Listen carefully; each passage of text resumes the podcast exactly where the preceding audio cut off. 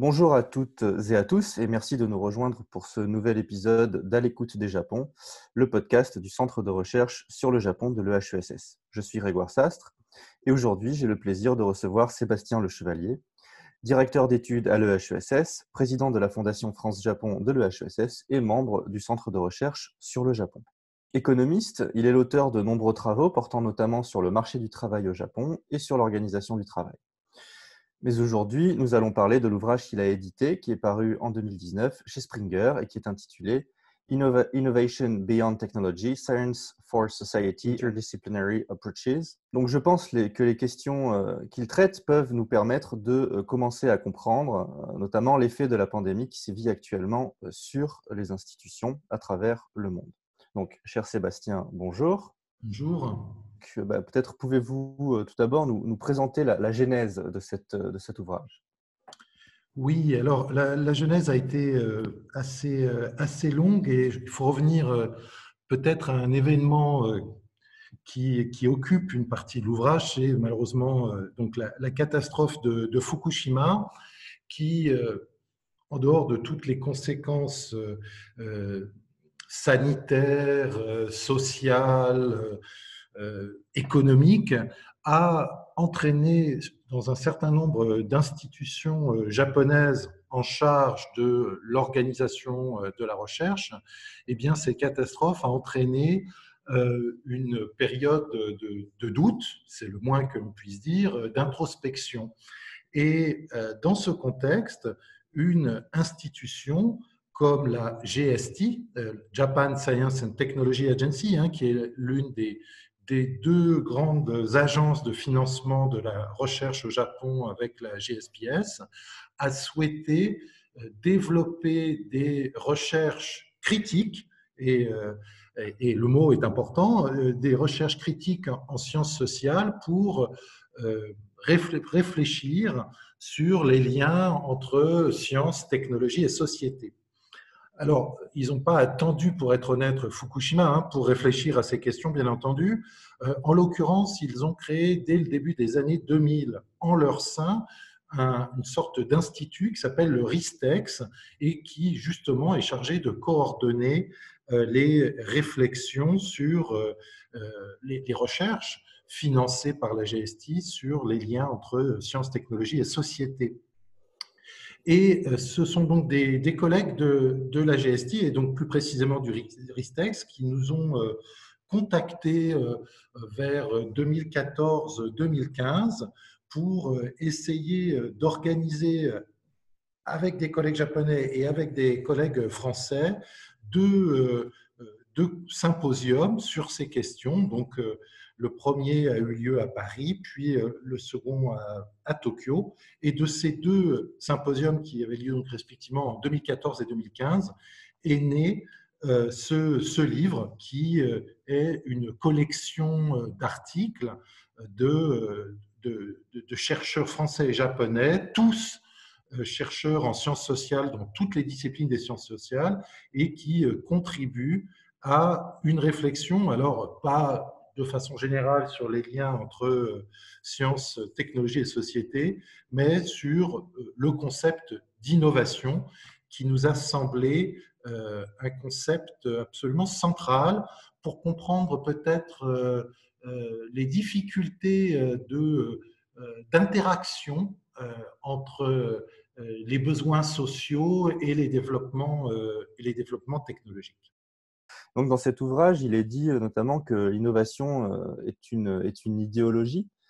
Donc, euh, quelles en sont, pouvez-vous juste nous expliquer rapidement quelles en sont les bases de cette idéologie Qu'est-ce qui la constitue?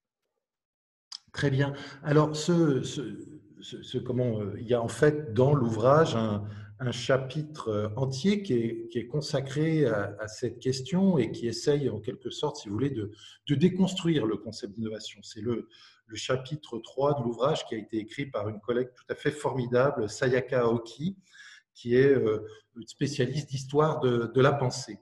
Alors, le point de départ, c'est euh, bah, de constater qu'aujourd'hui, le terme innovation, c'est un terme qui semble neutre, qui est vraiment entré dans le langage courant. Et euh, il est peut-être aujourd'hui assez difficile de trouver quelqu'un, même parmi les plus conservateurs, voire réactionnaires, qui s'opposerait à l'innovation. Donc fondamentalement, ça a une connotation très positive, à la fois peut-être au niveau d'une entreprise innovante, d'un pays qui est innovant ou d'un individu qui est innovant. À tel point qu'on a un peu oublié l'origine de, ce concept. Et euh, Sayaka Oki, dans, son chapitre, montre que euh, ce, concept d'innovation est très historiquement marqué et relève d'une certaine idéologie qui euh, se développe à partir des années 70-80 et qui finit par euh, détrôner en quelque sorte le concept de progrès, euh, le concept de progrès euh, tel qu'il avait été, alors on peut remonter très très loin, mais disons que le concept de progrès tel qu'il a été élaboré par la philosophie des Lumières, tel qu'il a été développé également par, par le marxisme, hein, qui de ce point de vue-là est une forme peut-être de, messianisme, hein, qui, qui imagine que l'humanité peut progresser euh, euh, vers, euh, certainement en passant par un certain nombre de crises, vers un, état supérieur à l'état actuel. Et, et bien d'après Sayaka Oki, je trouve que sa contribution est très, très convaincante, la notion de progrès, on ne parle plus tellement aujourd'hui de, progrès, et finalement le, le, tournant, le déclin du concept et de l'idéologie de progrès a commencé plutôt à la fin euh, de la, de la guerre froide, hein, donc à la fin des années 80, début des années 90, euh, justement en lien avec euh, l'échec des, des, régimes communistes et socialistes. Et il y a eu une remise en cause, si vous voulez, une forme de, presque de, de désespérance chez un certain nombre de, de personnes. Et le concept d'innovation a été qui existait déjà et qui était donc développé notamment par des, des économistes qu'on qualifie de, néo-schumpeteriens, je vais, en dire euh, quelques mots tout de suite après, eh bien, le, concept d'innovation, en quelque sorte, a pris euh, le relais. Euh, il partage un certain nombre de points communs avec le concept et l'idéologie de, progrès, et il s'en distingue par, d'autres aspects. donc, les fondements, la base de cette idéologie de l'innovation on les trouve dans des écrits d'économistes, notamment dans les années 70-80. Alors, beaucoup d'économistes américains, mais aussi euh, italiens, comme un collègue qui s'appelle Giovanni Dosi, avec lequel d'ailleurs j'ai eu l'occasion de, travailler, mais aussi des économistes euh, euh, japonais, comme un, collègue aujourd'hui à la retraite, M. Odagiri Hiroyuki de l'université Hitotsubashi. Ces chercheurs réfléchissent euh, au, modèle de croissance, à la perspective de croissance euh, indéfinie dans le monde capitaliste, et ces perspectives ont été très assombries avec les ralentissements euh, des années 70, et donc introduisent ce concept d'innovation idéologique comme un moyen hein, de faire perdurer une croissance sans fin. Donc, c'est au départ un, langage, si vous voulez, d'économiste, avec une certaine vision de la société tout entière tournée vers, vers la croissance. Et puis, euh, ça prend peu à peu, euh, je dirais, au niveau de la société, au niveau politique, la place euh, du concept de progrès comme à la fois un instrument et une valeur qui doit être poursuivie par l'ensemble de la société. Mais la différence peut-être euh, fondamentale avec euh, euh, l'idéologie du progrès, c'est que cette idéologie de l'innovation, je dirais qu'elle tourne un peu en rond, hein, et elle a été conçue comme ça par les économistes initialement. On, perd de vue l'idée d'un monde meilleur, un horizon d'un monde meilleur, hein, ce qui sous-tendait l'idéologie du progrès, et on, on, on, en garde seulement euh, l'idée euh, euh, d'originalité, d'évolution vers un monde de plus grande compétition. Et dans ce contexte, l'innovation, si vous voulez, c'est, encore une fois, dans cette dans ce concept schumpeterien, hein, où, qui, part un peu, qui, s'inspire en partie des travaux de Darwin. Enfin, il, y a, une filiation entre Darwin et Schumpeter, de dire bah, que ce sont les entreprises, les individus les plus innovants hein, qui apportent des, nouveautés qui seront ceux qui pourront survivre dans ce monde de, de, compétition intense qui est, qui est un, à la fois une réalité et aussi un, objectif euh, en tant que tel. Voilà un peu le, en tout cas la, contribution de, de, Sayaka Oki du point de vue de l'histoire de la pensée qui, qui essaye de déconstruire et de, et de positionner euh, ce qu'il convient d'appeler euh, un concept historiquement daté et une idéologie, l'innovation. C'est important de, de, le mettre, de le mettre en avant parce que souvent on a l'impression d'entendre le fait que c'est comme ça que ça fonctionne et qu'il n'y a pas d'idéologie derrière ce type de discours. Et donc, j'ai l'impression, en tout cas, moi, après avoir, avoir lu l'ouvrage, c'est que il manque la société, les, les, citoyens sont souvent absents en fait de ce, de ce, dans ce concept d'innovation. C'est l'entreprise, comme vous dites, ou l'entrepreneur le, qui est maître du jeu. Et donc, est-ce qu'on assiste à une plus grande intégration des citoyens? Dans ce processus d'innovation Alors, je dirais, ma réponse très simple, c'est qu'il n'y a pas de garantie que les citoyens soient véritablement plus impliqués. Et je dirais que c'est là une question politique. Avant cela, peut-être, il faut vraiment, je crois, revenir, revenir peut-être au point de départ de, de ce livre et et je dirais qu'il y a certainement aussi des, leçons à tirer de la crise présente.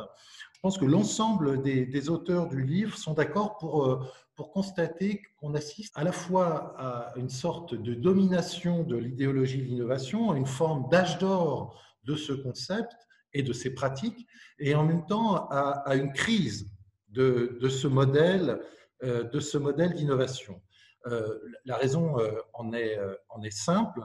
Quand on parle d'innovation, et c'est un, des points bien sûr importants du livre, on parle d'innovation technologique. Donc de plus en plus de ressources sont dédiées à l'innovation technologique. Parfois, ça se fait au détriment justement des ressources dédiées au, au, travail, à la protection sociale. Et il y a des progrès considérables qui euh, sont faits grâce aux investissements euh, en matière d'innovation technologique. Quand on voit qu'un chirurgien aujourd'hui peut opérer euh, à distance, effectivement, c'est absolument formidable. Quand on voit les, recherches en termes de cellules régénératrices, c'est absolument formidable. Donc, il y a des progrès considérables qui sont, qui sont faits.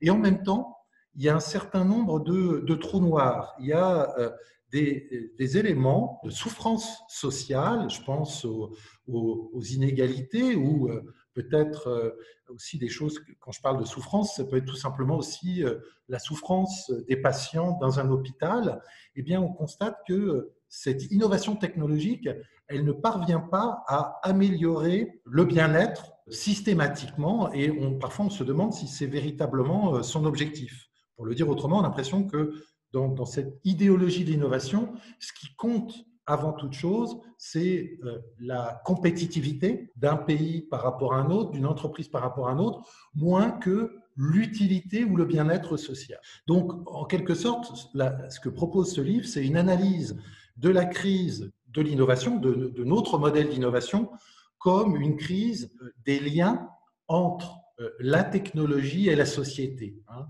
Et c'est pour ça quand le, livre s'appelle L'innovation, l'innovation au-delà de la technologie, on essaye de proposer un, concept d'innovation sociale dont le cœur sera euh, le suivant. La valeur de l'innovation sociale, c'est l'amélioration du bien-être social. C'est à travers ce seul et unique critère qu'on doit juger, selon nous, de savoir, pour savoir si une action, euh, une initiative est innovante ou non du point de vue social. Hein, c'est l'amélioration du bien-être. Et donc, vous voyez que ça s'oppose assez sensiblement à une approche de l'innovation euh, standard, euh, principalement technologique, comme outil de compétitivité, de différenciation pour les entreprises et pour les États. Donc, c'est ça, euh, je crois, le, cœur du, livre. C'est d'intégrer la notion, la notion de bien-être, de bien-être social. Ensuite, j'en viens à votre question précisément. C'est est-ce que dans ce cas-là, on a la garantie qu'on intègre mieux les citoyens dans ce processus d'innovation qui est une innovation sociale? Ben, Je dirais que là, c'est une autre question. Et là, c'est une question politique. nous, on se donne, le, cœur du livre vise à définir l'innovation euh, sociale euh, autour du bien-être et l'innovation tout court, je dirais, euh, en prenant en compte sa dimension sociale. Après, comment on procède pour innover, pour innover socialement? Quels citoyens on intègre dans le processus? Quelles sont les relations entre les scientifiques et les citoyens? C'est plus une question d'épistémologie, c'est une question politique. Certains chapitres, notamment dans la partie 4 du, livre euh, qui s'appelle Innovation pour qui et pourquoi, euh, évoque hein, euh, cette question politique. J'aurai peut-être l'occasion d'y répondre peut-être un peu plus tard, mais j'insiste sur le fait que voilà, la, principale contribution du, livre, c'est l'innovation sociale, donc se défaire de cette notion très étroite de l'innovation au service de la compétitivité. Et après, la question politique de, l'intégration des citoyens, euh, c'est encore autre chose et c'est d'ailleurs un sujet qui me passionne et, sur lequel euh, je souhaite, avec mes collègues, continuer euh, à travailler. Et je crois que peut-être que la crise actuelle nous, y incite également. En effet, il y a, cette partie aussi du, livre, à savoir être aussi une, une, force de proposition, en un sens, sur des, sur des choses qui sont peut-être, on espère, en train de se mettre en place ou, en train d'être euh, pensé actuellement. Et, donc, notamment, bah, vous parliez de, scientifiques et une part du livre euh, est, dévolue à la place des, des, sciences humaines et des sciences sociales dans ces processus d'innovation. Et donc, selon vous, qu'en est-il justement actuellement de cette, de cette, de cette mise à, à contribution euh, des sciences, dire alors, des sciences naturelles, pour ne pas utiliser le terme sciences dures, enfin, plus des, SHS que des, sciences dures hmm. Alors, je, crois qu'il y a euh, une tendance, et justement, l'initiative de nos collègues japonais, euh, donc, euh, encore une fois, de la Japan Science and Technology Agency, je crois qu'il y a sincèrement le constat que la dynamique scientifique n'inclut pas suffisamment la société.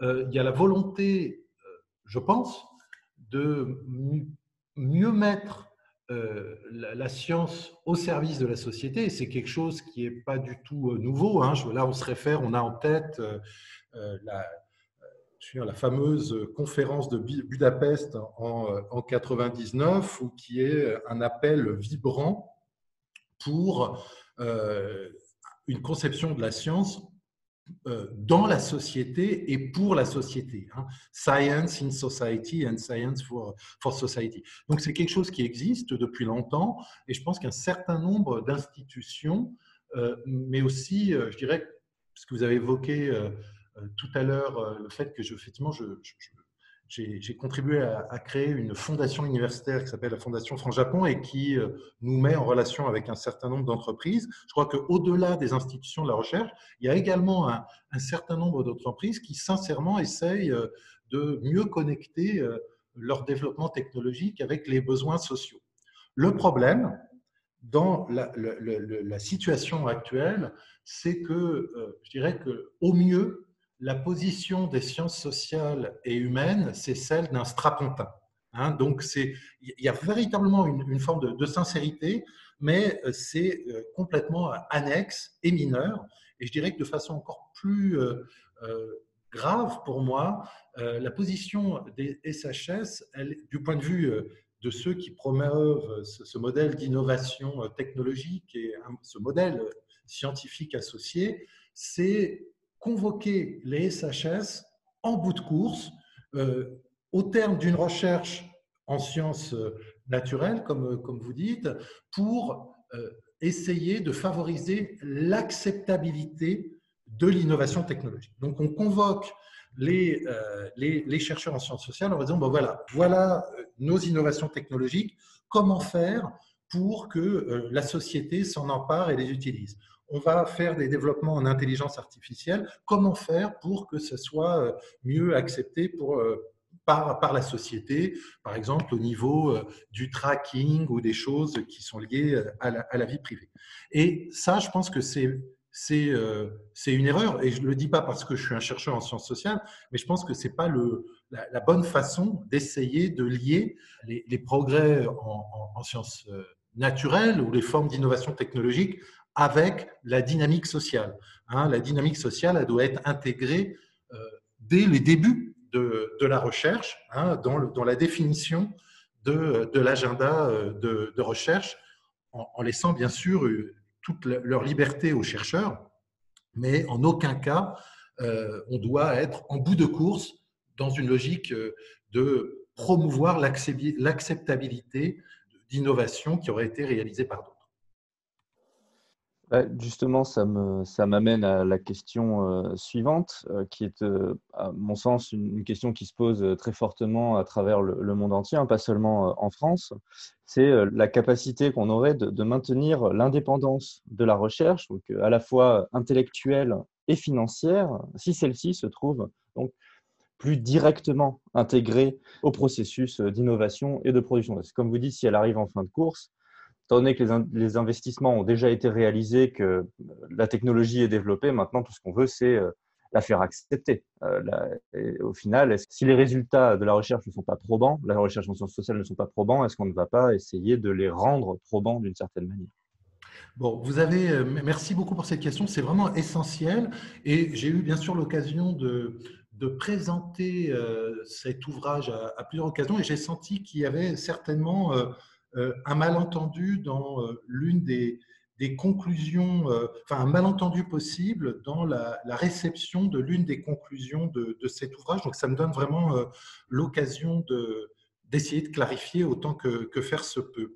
Et je reviens, en essayant de répondre à la question, je reviens à ce que j'ai dit précédemment et, et, je le formule ainsi. La question que vous posez finalement, c'est de se dire, bon, bah, il y a il y a une certaine organisation euh, de la recherche et on voit en France à quel point il y a aujourd'hui des débats hein, euh, et une grande insatisfaction euh, des chercheurs par rapport à ce qui est proposé. Je dirais pas le gouvernement actuel, mais par les gouvernements successifs depuis au moins le début des, des années 2000. Et par rapport à ça, il y a une réaction naturelle des chercheurs qui réclament une forme d'indépendance.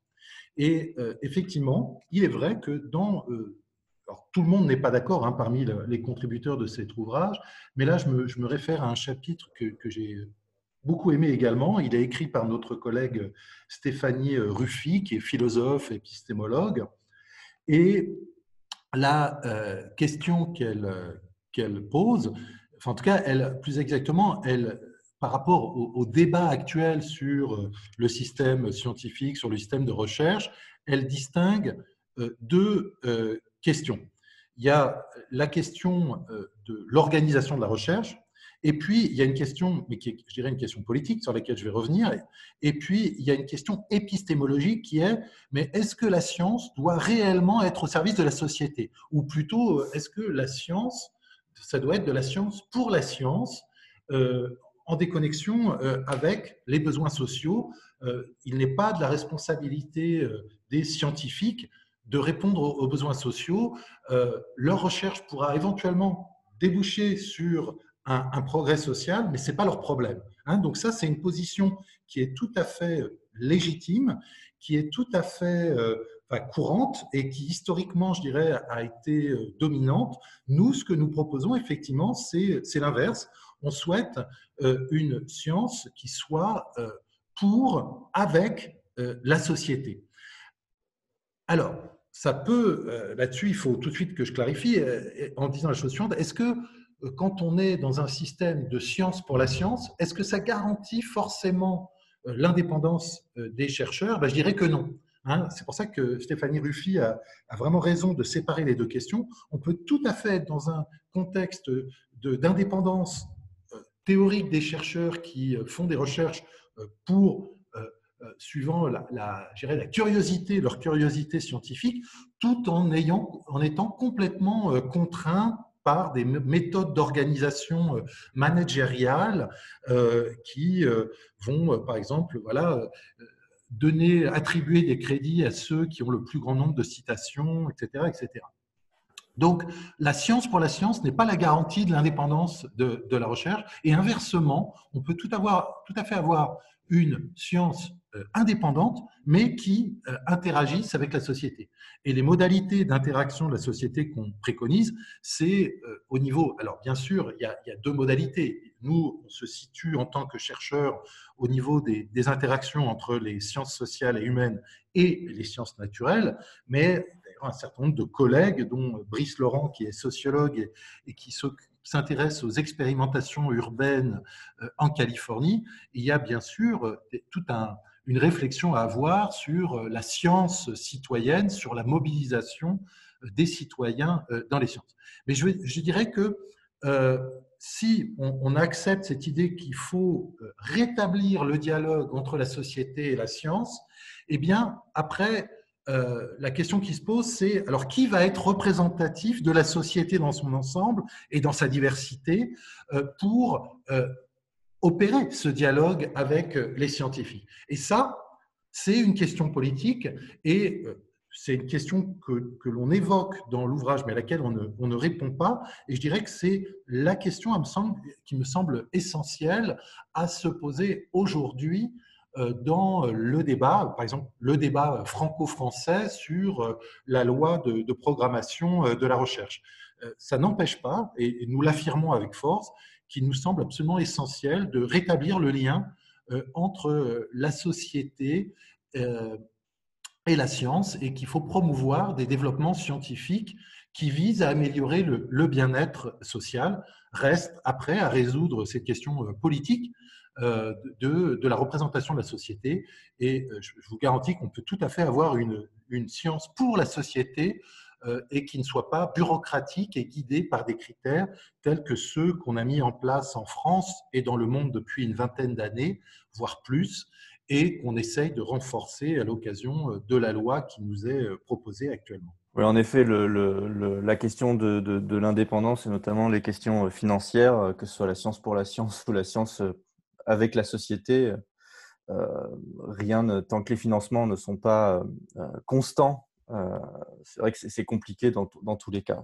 donc merci pour, pour ces réponses et ben, je voudrais peut-être quitter, on va dire, le, les thèmes je ne sais pas si le terme est, est, le bon, mais généraux de, qui sont abordés dans, dans l'ouvrage, hein, sur des questions très larges, sur la place de l'innovation dans la société.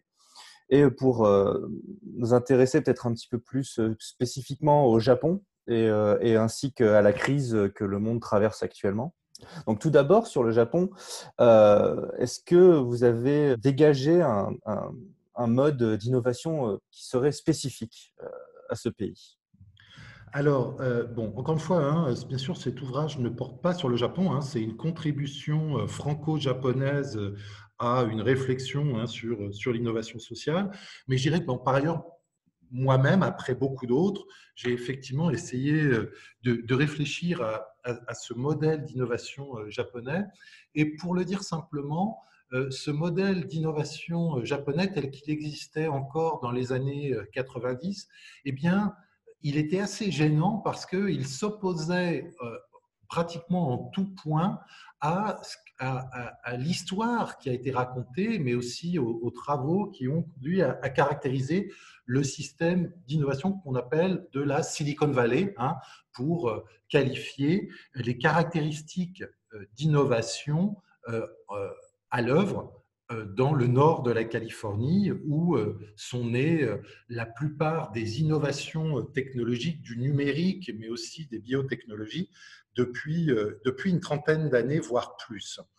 Alors, euh, là-dessus, donc, euh, effectivement, un mode d'innovation spécifique, ça, renvoie à toutes des recherches en socio-économie sur les systèmes d'innovation. Et l'idée, c'est que l'innovation, ce n'est pas un concept complètement abstrait, il est intégré dans des institutions et c'est la, caractérisation de ces institutions qui permet de définir un certain mode d'innovation.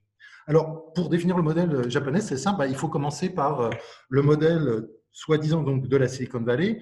On a mis en avant dans ce modèle, et c'est ce qu'on, bien sûr, ce, qui correspondrait, je pense, à l'idéologie euh, dominante autour de l'innovation euh, aujourd'hui. On a mis en avant le rôle des entrepreneurs euh, individuels, hein, par opposition, donc, qui sont à même de créer des entreprises, d'où le terme de, start-up, hein, ces, petites unités entrepreneuriales qui échappent aux, grandes, aux grandes entreprises.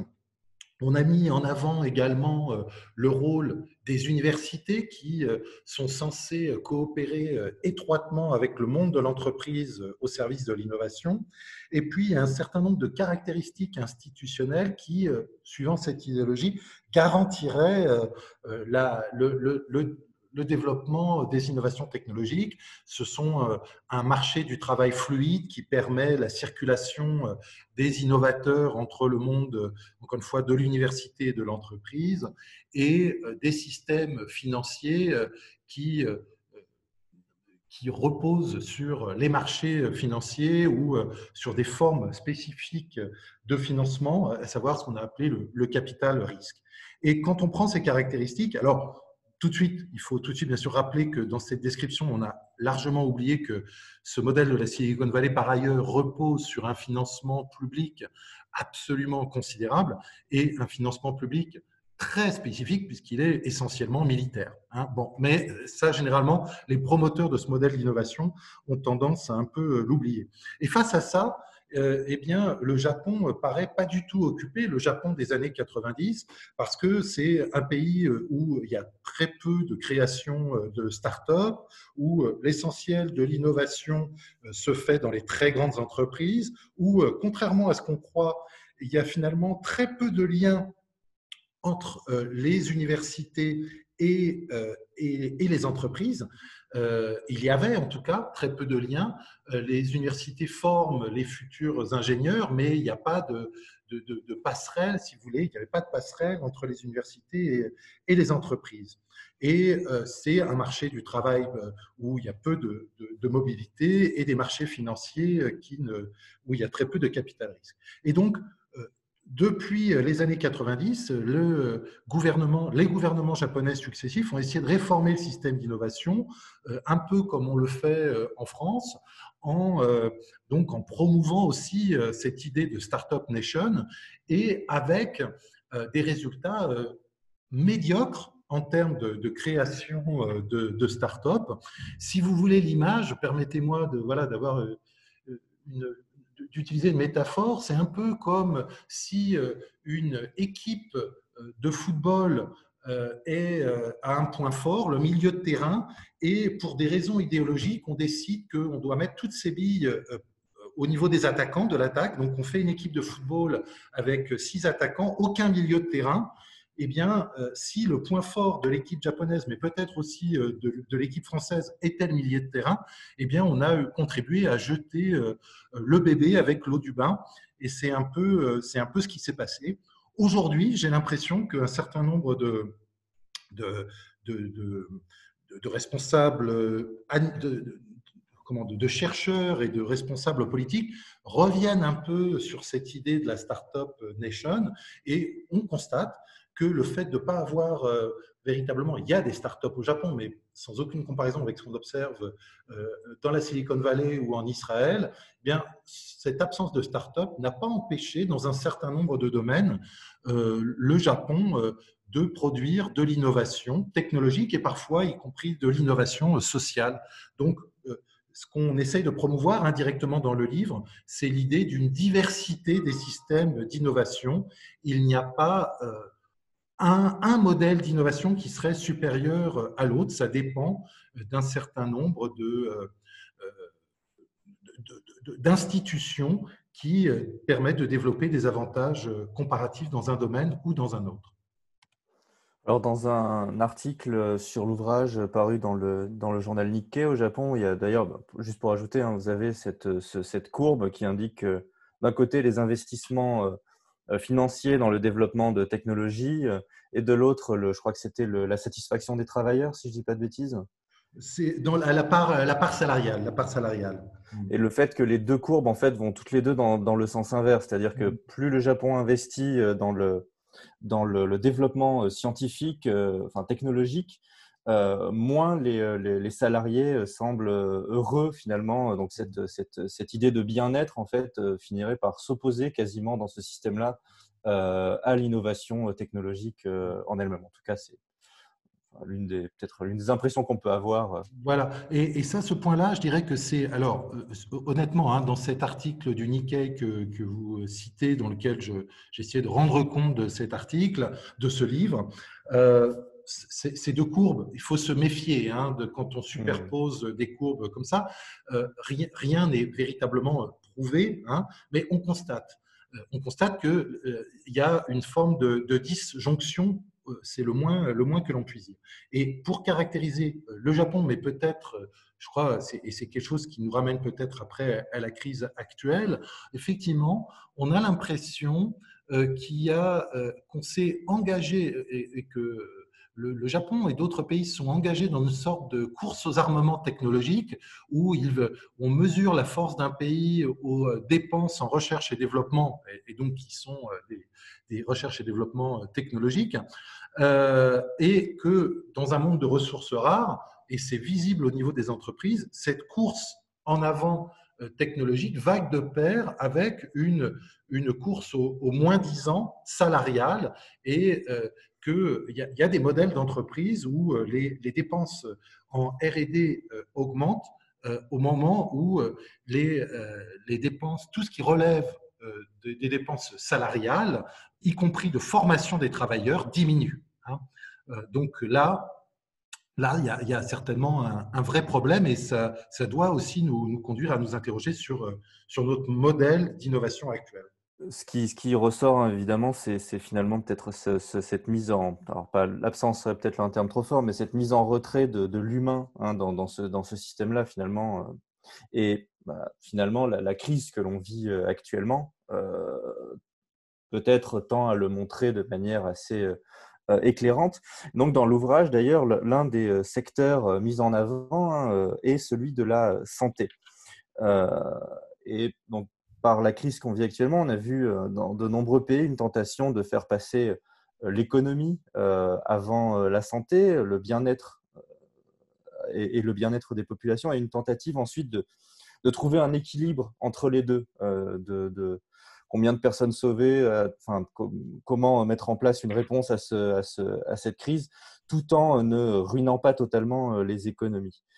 Euh, et donc, bah, d'après vous, peut-être, tout cela est, très récent, évidemment, hein, donc je n'attends pas de, évidemment d'études très précises là-dessus, mais que pensez-vous de ce que cela peut révéler sur cette culture de l'innovation, justement, cette crise actuelle?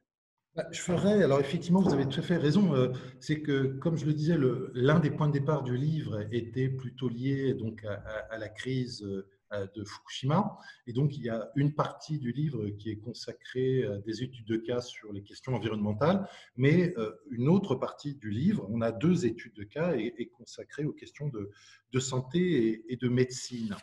Euh, y compris avec des, contributions euh, de, Robert Boyer ou de, Jean-Paul Godillère, nos deux collègues de l'EHESS. Euh, ce qui apparaît dans la crise actuelle, je dirais, moi je, fais deux, deux, réflexions. Premièrement, la première réaction à la crise a été, en tout cas la, plus massive et la plus extraordinaire à l'échelle du monde, est le confinement. Et c'est quand même extraordinaire que en 2020, la, réponse qui est donnée à, une crise sanitaire telle que la propagation d'un virus, ce soit euh, la solution euh, la plus euh, radicale, qui n'a absolument rien de technologique et qui soit la distanciation sociale, poussée, poussée à l'extrême. Je trouve que ça doit quand même nous faire réfléchir à, la nature du, bien-être et euh, à la nature de notre société. Dans cette société qui dépense des milliards de milliards d'euros euh, pour les progrès de la médecine, et ces progrès sont considérables, finalement, la, seule, première solution qu'on trouve, c'est une solution qui relève plutôt de l'innovation sociale que de l'innovation technologique. Donc ça, ça doit quand même nous, nous faire réfléchir. La technologie n'est pas absente, puisque bien sûr, il y a beaucoup de, chercheurs qui travaillent à l'élaboration d'un vaccin ou, ou au moins de, aussi de médicaments susceptibles de diminuer les symptômes de, ce virus. Et il y aura peut-être plus tard le recours à des technologies ben, tel qu'on le voit d'ailleurs euh, en Chine, de type tracking, hein, permettant de suivre les individus et la propagation du, virus. Donc la technologie n'est pas absente, mais ce qui est certain, c'est qu'à l'occasion de cette crise, euh, on, voit quand même une forme d'impuissance de la technologie et que la première réponse, euh, elle est sociale. Et la deuxième réflexion que je vois et qui me vraiment a, résonné très fortement chez moi, notamment suite à, la lecture d'un des chapitres euh, du livre qui est écrit par un collègue euh, de, Kyoto qui s'appelle le professeur Hiroi euh, Yoshinori. Le titre de sa contribution s'appelle Science as Care, Science and Innovation in Post-Growth Society. Et donc, il, en gros, essaye de mobiliser le concept de care, hein, qui est un concept qui a été introduit dans les années 60-70 par des philosophes et des féministes américains pour, euh, encore une fois, valoriser la question du bien-être. Euh, le, concept de care, c'est de dire que bah, euh, la société et les recherches en sciences sociales n'ont pas suffisamment pris en compte ce qui relève de la sphère domestique et qui concerne le, le soin apporté aux enfants, aux personnes âgées. Et ce que la crise révèle, et non, ce que je dis là n'est pas du tout euh, original, mais je le dis peut-être avec d'autres mots, eh bien, euh, comme peut-être le, disait euh, le président de la République il y a lundi dernier, on constate que les personnes qui travaillent dans le secteur du care, donc que ce soit l'aide aux personnes âgées ou la petite enfance, ou alors si on étend le concept de care effectivement à la, question des personnes qui travaillent pour les circuits alimentaires, donc y compris dans les supermarchés, eh bien, ces personnes dont on redécouvre l'utilité sociale absolument essentielle sont systématiquement euh, alors je parle même pas bien sûr des personnes qui travaillent à l'hôpital, hein, c'est complètement évident, eh bien ces personnes sont systématiquement celles qui sont euh, le moins bien payées et le moins considérées socialement.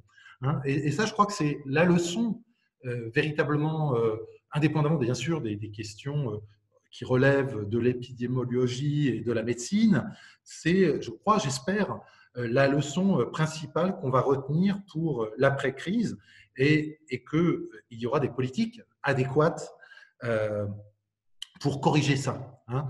Et, quelque part, nous, ce qu'on appelle l'innovation sociale, c'est effectivement, comme je vous le disais tout à l'heure, hein, tout ce qui favorise le bien-être. Et donc, j'ai notamment on a une collègue Sandra Logier qui a également contribué à cet ouvrage et euh, qui est l'une des, collègues qui a introduit la philosophie du care euh, en France, eh bien, si on, croit que le care, hein, que le fait de prendre soin des autres est une valeur importante pour la société, eh bien, euh, cette crise doit nous conduire à changer non seulement nos valeurs de façon radicale, mais aussi nos pratiques sociales. Euh, juste pour revenir euh, rapidement euh, là, sur l'actualité, enfin pour continuer sur l'actualité sur le, Japon, est-ce que, est que vous avez peut-être quelques, quelques enseignements déjà sur la, réponse japonaise par rapport au Covid ou... Sur la, réponse, là j'aurais du mal, la réponse japonaise au, Covid, j'aurais du mal à en tirer des leçons positives parce que aujourd'hui, la, réponse japonaise, c'est essentiellement, bien sûr, une, une réponse politique et le moins qu'on puisse. Enfin, je, je, donne ça, euh, je donne un point de vue là, c'est-à-dire je quitte le domaine de la recherche, mais donc je dirais que d'un point de vue de citoyen, je suis quand même euh, assez inquiet euh, de la qualité de la réponse politique qui est donnée par le gouvernement japonais. Cette réponse, elle est bon, un peu contrainte et forcée. On voit dans l'esprit de M. Abe qu'il s'agissait bah, peut-être un peu comme chez M. Johnson et, euh, M. Trump, euh, avant tout, alors un, de préserver la possibilité d'organiser les Jeux olympiques euh, jusqu'au bout, hein, puis finalement, voyant que ce n'était pas possible, bah, finalement, il a renoncé. Préserver l'économie autant que faire se peut, aucune mesure de contrainte des entreprises ou d'intervention de l'État de type chômage partiel tel que ça a été euh, euh, mis en place en France. Donc, sans, je ne suis pas là pour distribuer des bons et des mauvais plans, mais j'ai des bons et des mauvais points, mais euh, je dirais que la réponse française euh, en dehors des problèmes, bien sûr, de désorganisation euh, et, de, et, de désinvestissement, mais qui ne datent pas du, gouvernement actuel, hein, de désinvestissement massif et sur le long terme dans euh, l'hôpital et le matériel médical, eh bien, la réponse ponctuelle française me semble avoir été beaucoup plus à la hauteur mmh. que la réponse japonaise. Et c'est deux réponses, elles sont contraintes par un, certain, une certaine idéologie, un certain modèle dominant qui, euh, dans les deux cas, et là la France n'a vraiment pas du tout de, de leçon à donner au Japon, qui est de mettre l'accent sur le monde productif. Hein. Euh, ce qui se passe depuis 30 à 40 ans dans les deux pays, c'est de considérer que le rôle du gouvernement, c'est de favoriser euh, la euh, production à n'importe quel coût, y compris à n'importe quel coût environnemental, et d'oublier les questions de ce que, euh, en termes pas nécessairement marxistes, on appellerait la reproduction. Tout ce qui permet à la reproduction, la reproduction de la société, reproduction démographique, reproduction sociale, d'assurer la santé, le, bien-être, le bien-être social. Hein. donc, dans le long terme, ces deux sociétés ont, fait ce choix hein, de privilégier euh, la production au détriment de la reproduction, peut-être plus en France encore qu'au Japon, mais dans la réponse de court terme de la crise, je pense que la, réponse japonaise et euh, en tout cas du gouvernement japonais n'est pas du tout à la hauteur. Et cette réponse, alors on constate que à ce jour, l'épidémie est beaucoup moins sévère au Japon en France, en Europe ou aux États-Unis, pour des raisons qu'on découvrira ultérieurement, mais peut-être pour des raisons en partie certainement euh, de distanciation sociale euh, qui existent euh, au Japon, indépendamment de l'action du gouvernement. Hein. Mais c'est certainement pas, je ne pense pas que le, gouvernement Abe puisse revendiquer la responsabilité du fait que, à ce jour, le virus a fait beaucoup moins de dégâts au Japon que dans le reste du monde.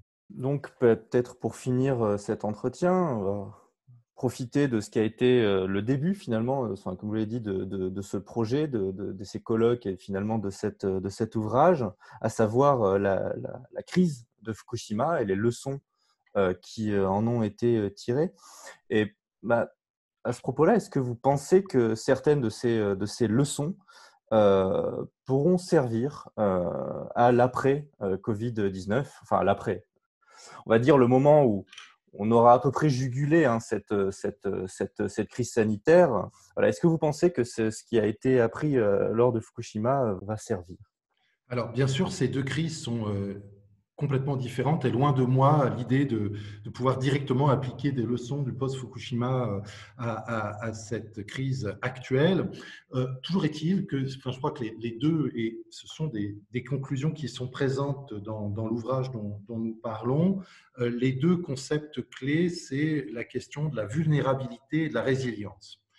la crise de Fukushima a fait prendre conscience euh, un pays très technocentré, le Japon, qui était très sûr de sa technologie, qui ne cessait de vanter euh, euh,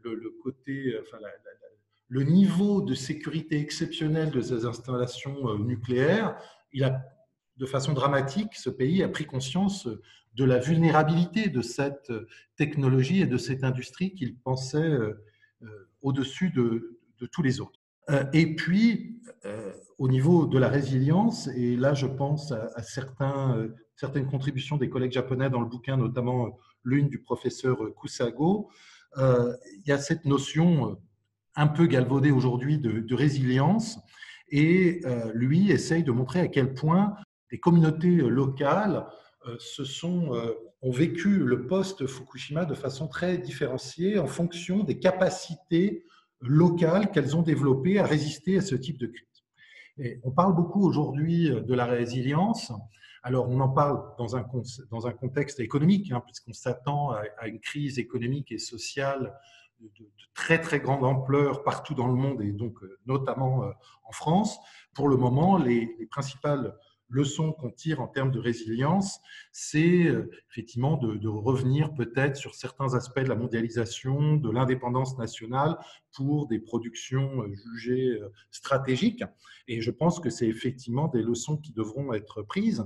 Mais je crois qu'il y a également aussi toute une série de, leçons à essayer de tirer sur des valeurs de, solidarité, de, de lien social qui sont fortement euh, affectés euh, dans le contexte de la crise actuelle. Et je crois qu'on ne ressortira de, cette crise, alors je ne parle pas de la dimension, certainement de la dimension sanitaire, mais je parle ici surtout des dimensions sociales, économiques, que par l'approfondissement de, de valeurs de, solidarité, de, reconstruction de, communautés locales, certainement pas, bien sûr, par l'affirmation de valeurs nationalistes qui euh, feraient croire qu'on va euh, construire un, mur de Berlin tout autour de la France pour euh, éliminer les risques de virus. Hein. Il y a, cette solidarité, elle doit bien sûr aussi s'exprimer au niveau international, avec par exemple des pays qui sont moins développés que nous. Mais voilà, si j'essaie de faire le lien entre Fukushima, les leçons qui ont été tirées de Fukushima et ce qu'on pourrait nous faire après cette crise sanitaire, eh bien, c'est effectivement réduire nos vulnérabilités et essayer de renforcer, euh, pas forcément euh, la technologie, mais le lien social et notre capacité à, réagir, à faire corps et à réagir ensemble face à ces crises qui sont à chaque fois de nature très différente. Hein, je parle effectivement de la crise de Fukushima, on pourrait parler de la crise de 2008-2009, la crise que nous sommes en train de vivre aujourd'hui, mais on pourrait évoquer aussi la crise asiatique de la fin des années 90 euh, les sociétés qui se sont euh, sorties de, ces crises, c'est celles où euh, il y avait un, lien social et un, État qui acceptait de jouer un rôle protecteur. Hein. et c'est certainement ce qu'il faut qu'on développe aujourd'hui. Bien, euh, cher Sébastien euh, Le Chevalier, merci euh, d'avoir pris le temps, tout en respectant la distanciation sociale, de répondre à, ces quelques questions. Donc, je rappelle le titre de l'ouvrage hein, paru chez Springer, donc Innovation Beyond Technology, Science for Society and Interdisciplinary Approaches. Donc, j'espère que, cet entretien aura donné envie à nos auditeurs d'aller le lire. Et donc, euh, je, vais euh, conclure en, vous remerciant à nouveau et en vous euh, souhaitant une bonne fin de confinement, dans l'espoir qu'on en sorte par le, par le haut. Merci, merci beaucoup. merci à vous.